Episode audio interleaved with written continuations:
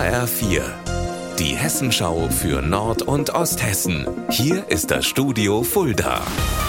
Mit Thomas Kurella, guten Tag.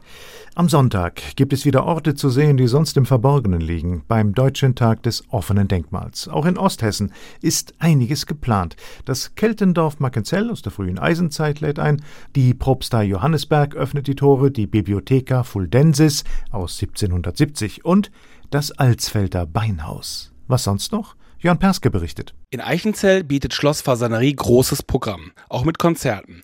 Ein Gärtnermeister macht Rundgänge durch den Schlosspark und die Grenzgedenkstätte Point Alpha veranstaltet eine Wanderung zum Wiesenfelder Turm, einem Wachturm an der ehemaligen innerdeutschen Grenze. Im Radom auf der Wasserkuppe gibt es über den ganzen Tag Live-Konzerte, Ausstellungen und Führungen. In Lauterbach kann man die Heidbergkapelle und das Hohausmuseum besichtigen und Burg Brandenstein in Schlüchtern lädt ein zu Führungen über die 750 Jahre alte Anlage. Im Holzgerätemuseum kann man zum Beispiel auch Kuriositäten sehen, wie etwa eine Mehlsack-Ausklopfmaschine. Ja, sowas gibt's.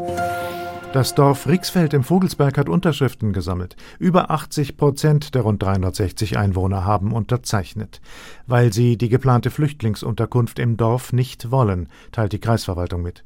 16 Flüchtlinge sind schon da, weitere 60 sollen kommen.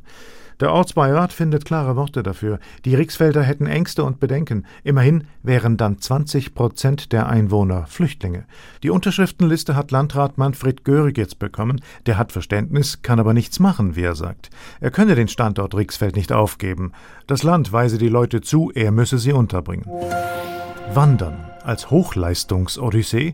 Das geht. Beim 24-Stunden-Wanderabenteuer Edersee. Mehr von Silvia Ritter. Startschuss ist heute Abend um 19 Uhr an der Wandelhalle in Bad Wildungen.